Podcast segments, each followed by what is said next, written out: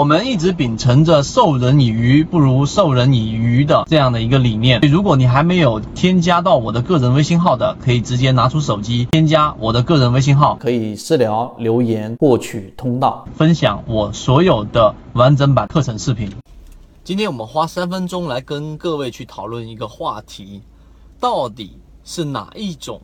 个股类型才是最安全的？在大部分的环境之下，第一种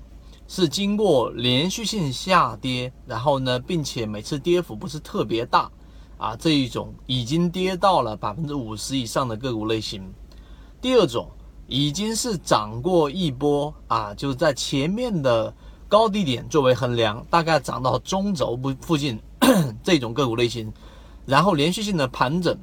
第三种就是涨过一波之后。啊，这一波的上涨可能是百分之十五到百分之二十的这一种上涨，并且是比较快速的拉升，然后再回调，并且快速的调整下来之后的止跌，啊，止跌之后，然后再站稳某一个支撑之后的一个反弹，哪一种个股类型会比较安全？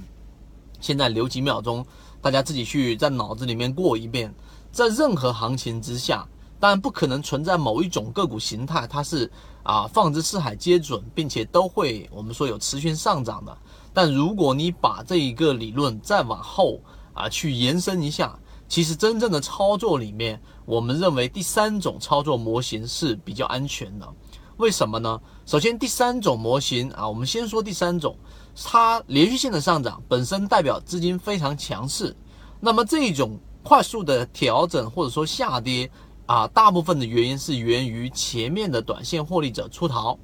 那么这个时候我们需要考虑的是，到底有没有人进来接盘？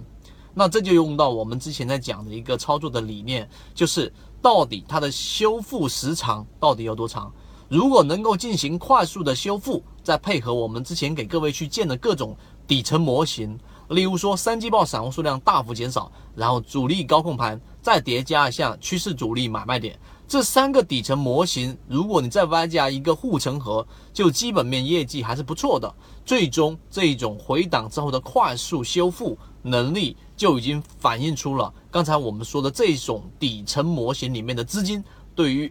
这一只个股的一个认可。当你明白这个道理之后，你把这种呃去研究的方式去看一看第一种模型，连续性的下跌。那么这种下跌呢，往往是参与者的这一种内心本身就已经在接受着一种煎熬，这是第一种类型。第二种类型，要不就是拿着这只个股几乎都不看了啊，偶尔看一看，哎呀还在跌，基本上我就等着，大不了给我儿子，大不了给我孙子。这种形态、这种心态的这种参与者占绝大多数。如果我是一个机构，我想要去把这些参与者的这一种筹码拿到我手上，让他们的内心进行反转。实际上是需要很大的动能和很大的这一种推动力，所以第二第一种模型不太靠谱。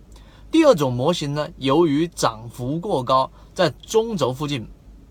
啊这一种位置呢，就是我们所说的可上可下。那么这种操作模型次于第三种，优于第一种，那你一定要做好短线的止损条件。所以今天我们在通过三种简易的模型分析，其实也是告诉给大家，在股票市场里面要想持续赚钱，其实是一个你下注的科学。我们教过大家凯利公式，我们教过大家怎么样去建立仓位，怎么样去下注，什么时候把筹码获利的收住。这里讲的只是圈子交易模型中一个非常小的精华部分，更多完整版视频可以查看个人简介，添加我的个人微信号，进一步系统学习。